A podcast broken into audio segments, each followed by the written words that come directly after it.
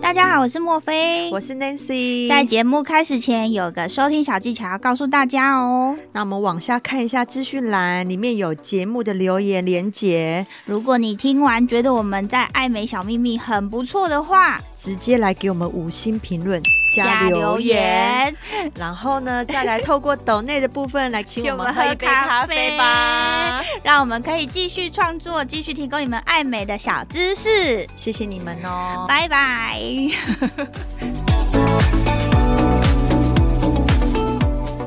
现在因为大家都会比较熬夜看电视、看电脑、看手机，嗯，都没有在节制，嗯，就比较容易眼眼袋比较早出现。如果生活习惯也会触发他眼袋出现的几率比较高一点。用眼过度的人哦，因为眼睛周围就会老化的快，眼袋就会跑出来的比之前还要更早。这是我们的小秘密。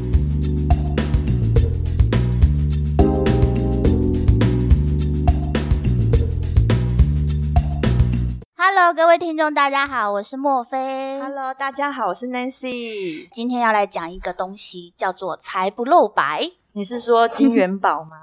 挂在脸上的金元宝，赶快收起来。哦，你知道很多人会以为说那个元宝越大越好。对，你知道为什么他们会觉得越大越好？为什么？因为他们会觉得说，我就一次处理掉，哦，划算。可是，可是这东西我并不想挂在脸上啊。真的，你知道我以前以往的经验啊，很多人都说，哈，等到它大一点再来。可能想说，就是两个金元宝挂在那边，看起来就是一个我很有钱。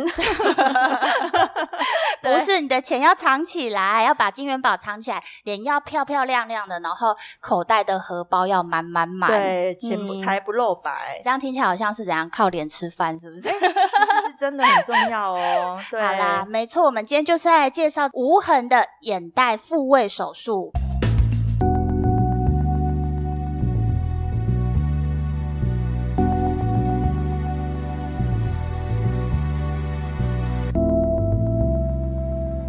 这是一个非常合情合理的手术，而且我觉得这应该是说，这个手术不能算是整形手术，诶。对，为什么我们要这么说呢？因为通常整形手术呢，都是会有点改变我们的样貌。对，例如隆乳、双眼皮、垫下巴、正颚，这些都是会让我们跟原本的长相有一点点不太一样。对，没错。对，可是眼袋复位手术，它只是用一个小小的手术，然后呢，让我们回到比较原本的样子，就是回到你年轻的时候的样子。对，所以你听起来不是觉得合情合理？对，没错。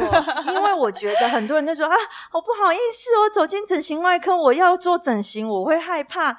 然后我都会跟客人说，其实这不是整形手术，哎，这个真的就是让你回到你以前的样子。他好了，那我们今天呢，小秘密大医生呢，邀请了一位专门帮人家摘除这两块百宝袋的医师。你说金元宝摘除术医师吗？对，就是传说中的整形外科专科医师姚胜发姚医师。姚姚医师。那我要讲什么？你要你要跟各位听众大家好，大家好，我是姚胜发医生。他想说这么老套。他 就是这样啊！各位听众，大家好，我是姚胜发医师。哦，不好意思，今天特别百忙之中被我们。没有没有没有，很早之前就很想邀请姚医师，那因为姚医师的手术真的太多了，对，我们真的是抽丝剥茧，播出那一点点的时间，没错，对，赶快来采访。姚医师，谢谢你，谢谢。再不来，再不来就被人家追了，被我通气了。说我们都直接直接杀到诊间来了，就是现在。而且我还跟姚医师说，姚医师，不然我去载你。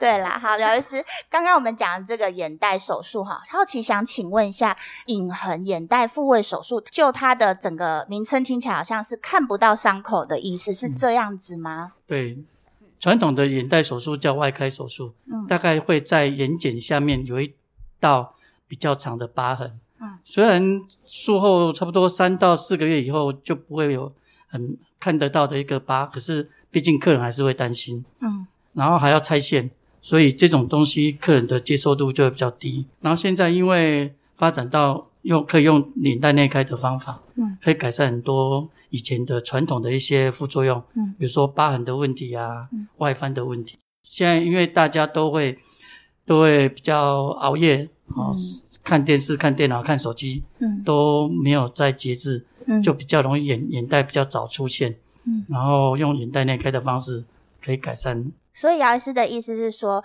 如果生活习惯也会触发它发生眼袋出现的几率比较高一点。对，因为我们如果现在的人哈，嗯，都会用眼过度，嗯，用眼过度的人哈，因为眼睛周围就会老化的快，嗯，所以他眼睛就会眼袋就会跑出来的比较比之前还要更早。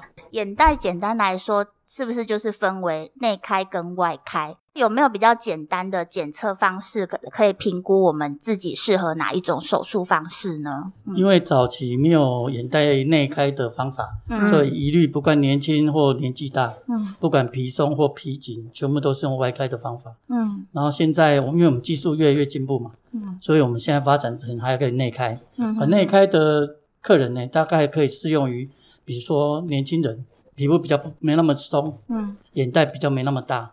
哦，那就非常好。嗯，而如果是万一他是一个年纪很大的，嗯，皮肤很松的客人，那有可能还是要回归到传统的眼袋外开，因为他有可能要修皮。是不是年纪比较大的客人？如果说给姚医师来评估说，如果他只是微松，也是可以靠填补脂肪的部分去做支撑，嗯、那可能就可以把他松的皮肤不会嗯、呃、那么明显，就是可能那个有点像是衣服给他撑起来的那种感觉。嗯、没错，那个我们现在的做法哈，现在年龄层哈，我们没有局限在完全是年轻人，对，有些中年中中年人或者是偏年纪大一点点的，嗯，如果我们评估他的。皮肤没有那么的松，对啊，然后卧蚕没有那么的凹，嗯啊，我们大概我们还是可以用眼袋内科的方式，加上填补脂肪，啊，让它饱满，看起来比较年轻。这样哦，所以姚医师这样听下来，它是一个。复合式的手术就是说，呃，用填自己自己的脂肪再填补到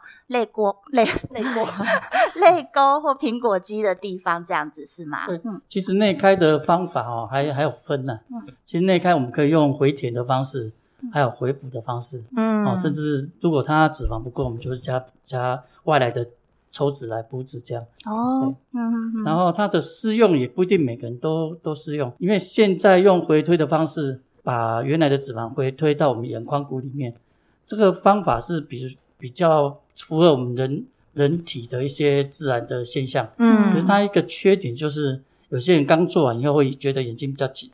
哦哦，有拉住的感觉。对对，所以大有一部分的人会想要请我们再把它松掉。对，因为那个筋膜要缝得非常非常紧，以防它以后会跑出来嘛。嗯，对。可是我们有遇过说，哎。一两年后或两三年后，因为他长期用眼过度，有可能他的脂肪还是会跑出来。哦，就是你眼压比较高的人，对对对对，有些人会觉得眼压高，嗯、其实是没有。嗯，对，可是他会觉得眼压很不舒服。哦，所以这样讲起来，眼袋也不一定是一劳永逸的手术吗？对对，其实不管你做外开或内开哈，眼袋，毕竟我们不可能把眼袋里面的眼眶骨里面的脂肪全部拿干净。嗯，对。所以年纪越大。它有可能压迫，然后我们眼眶骨的脂肪还会跑出来。嗯哼哼，那就是我也有遇过说，像一种问题，就是说，像他的眼袋很大的时候，他合并他的眼窝很凹，是不是因为他的上眼眶的脂肪往下掉的关系？对，这个就是有有一部分的医师他们推广要回推的用意嘛。嗯，对，因为他们觉得说我们眼眶骨里面的脂肪是固定的，对，所以下面跑出来，上面就会相对凹，这是没错。可是我们的现在的想法是，你推回去，对上面的眼眶骨的凹会改善。可是相对来讲，他会觉得眼睛方相对不舒服。哦，就是刚对刚刚姚医师提到的部分，因为他会会跑下来，会往下垂，一定是他有一个压力嘛。对，所以他才会往往就是眼袋往前凸。对，嗯、我的希望是减压。嗯，回推是比较类似增压。哦，把它回推回去，压力升高，把上面的的。例如说眼球或者是脂肪往上填补哦，原来这是另外一个缺点嗯，没错。那听众有没有可以就是理解到说，原来就是回推跟填补是不一样的哦，这两个东西是不一样的哦。没错。那姚医师手术是采哪一种的麻醉方式呢？其实眼袋的手术哈，其实是可以全麻，也可以局部麻醉。哦，也可以全麻哦，是针对很害怕的客人吗？哦。可是缺点就是全麻，就是比如说他，我是不喜欢比较简单的手术用全麻，除非他真的是很怕。哦。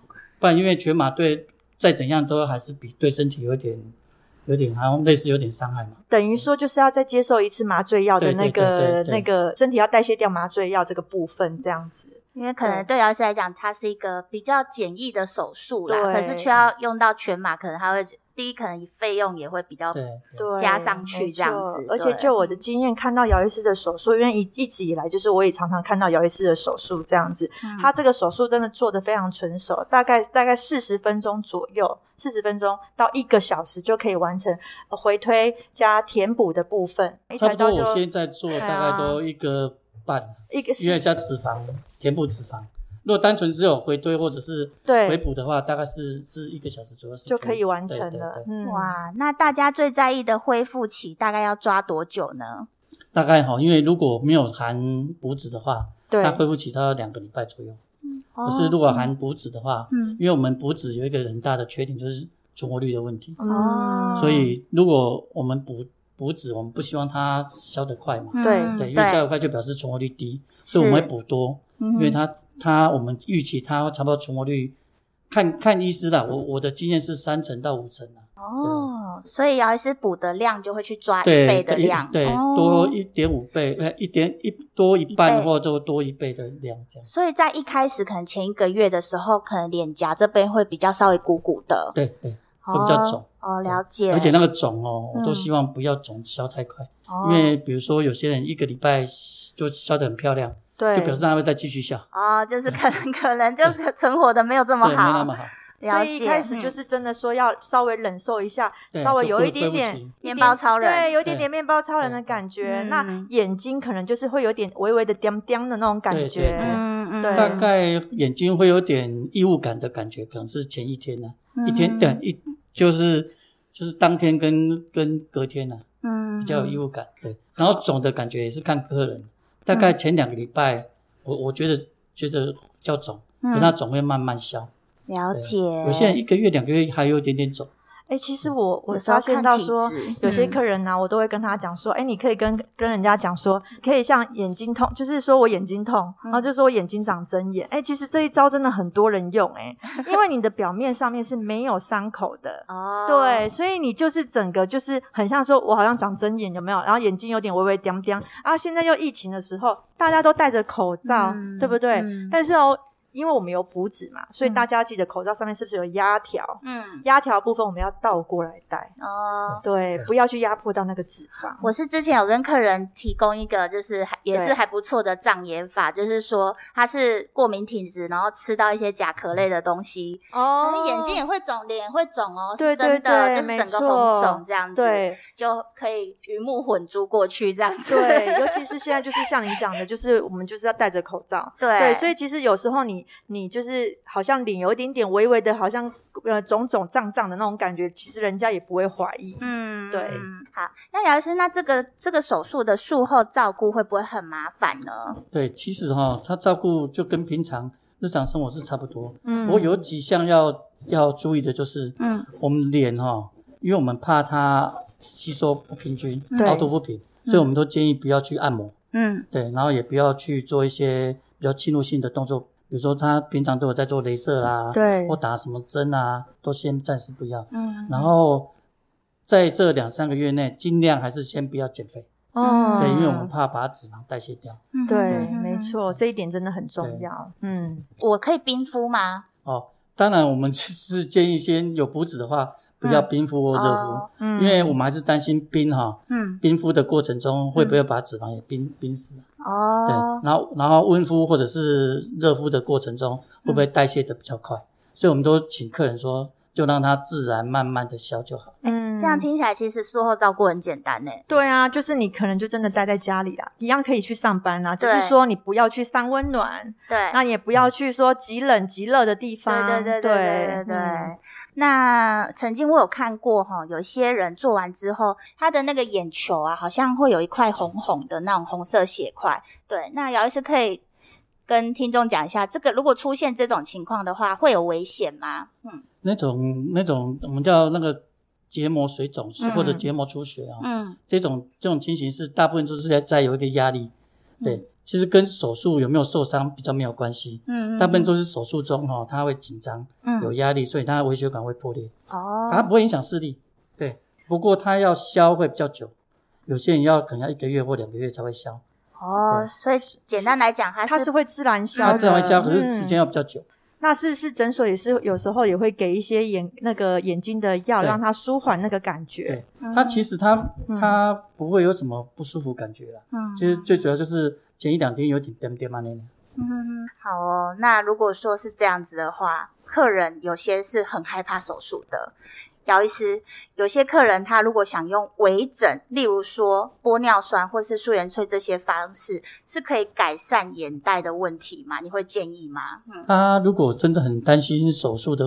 的副作用，或者是他很害怕手术，嗯，当然做一些微整是可以稍微改善，嗯，比如说我们在泪沟苹果肌就填补玻尿酸嘛，嗯嗯嗯，对，或打一点素颜萃啊，哦，我们说的童颜针啊，嗯嗯，对，不过它的缺点就是你要长期嘛，嗯，比如说你一段时间就要补，一段时间补，嗯，然后有时候你会水肿的会比较厉害，就会像毛毛虫，哦，对，因为玻尿酸有时候会吸水，对，对，吸水如果打的不好哈，打的太浅。或者是打的量太多，嗯，它吸水太过多，有时候反而不自然。哦，就是也是我们之前讲的啦，都是治标不治本，没错。对，那可能在眼周又在我们眼眶的这个附近打玻尿酸的话，比较有可能说。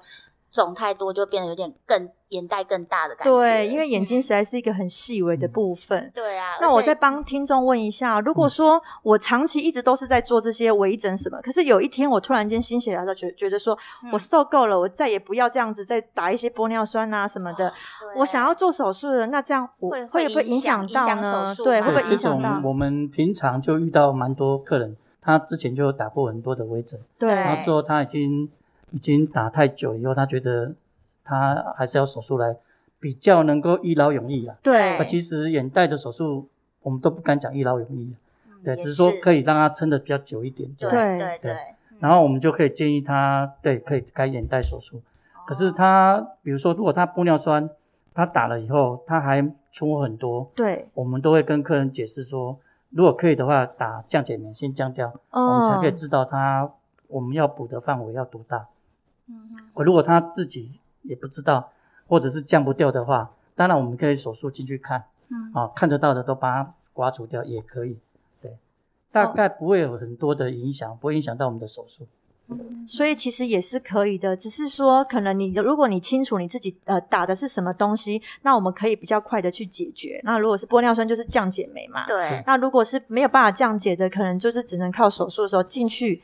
看清楚，刮除它这样子。对，没错。对对啊，其实大家也要知道自己是打了什么东西，要不然有些人说，哦，我我也不知道我打什么，其实也医生也不知道怎么帮你。真的有很多人是不清楚、不知道，嗯、然后就去了诊所之后，或许那个咨询师跟他讲了什么，可是当下他只是看看到想要漂亮，他也不管自己到底花钱买了什么东西，嗯、反正就是往他脸上一直打，一直打，一直打。嗯，对对，这种客人是真的蛮多的，很多这样的 客人，所以我才会说要告诉听众，就是说，嗯，如果你自己做了什么，你也要清楚。那哪一天你真的要做手术去处理你根本的问题的时候，你才知道你要怎么样跟医生说，对，怎么去沟通。对，对，好啦，非常感谢姚医师为我们今天做这么一个精辟的讲解，大家听完这一集又省了咨询费了。对，没错，感觉可以直接就是预约来手术了，再处理的金元宝，大小金元宝。对啊。啊，其实姚医师本身，我觉得他也是一个走自然派的医生诶，是，真的是，对，对他从来很少鼓吹病人就是手术。但是你知道吗？因为他也真的不鼓吹哦，病人都要死命活命的来拜托，来找他，客人真的超级多。因为姚医师其实他的专长不是只有眼袋啦，就是他纳美胸，对，纳美胸也是他的专长。没错，你看姚医师的姚医师，然后大家都叫他姚姚医师，就知道为什么了。对啊，我可以分享吗？分享一个。我的那个朋友的案例的这个部分，就前几天刚好遇到他，然后他也是给姚医师做胸部的哦，对，然后他来的时候刚好穿一件就是宽松的小背心，对，哦天哪，真的是看得我小鹿乱撞啊，你都害羞了是不是？真的，因为他整个你知道溢奶吗？哦，溢奶，人家的从旁边溢出来哦，这样有听懂吗？溢。南半球或北半球。对，它是一侧边侧东半球跟西半球。对，左右啦。这是高招哎！对啊，这个就人家要看也不知道怎么看，你知道吗？真的，好啦，真的非常感谢姚医师今天来上我们的节目，谢谢姚医师。好，不会，谢谢姚医师。好。Hello，我是莫菲，我是 Nancy，跟着我们一起找出属于你的高级美，请锁定 Boss Online，每周二晚上七点。嘘，这是我们的小秘密。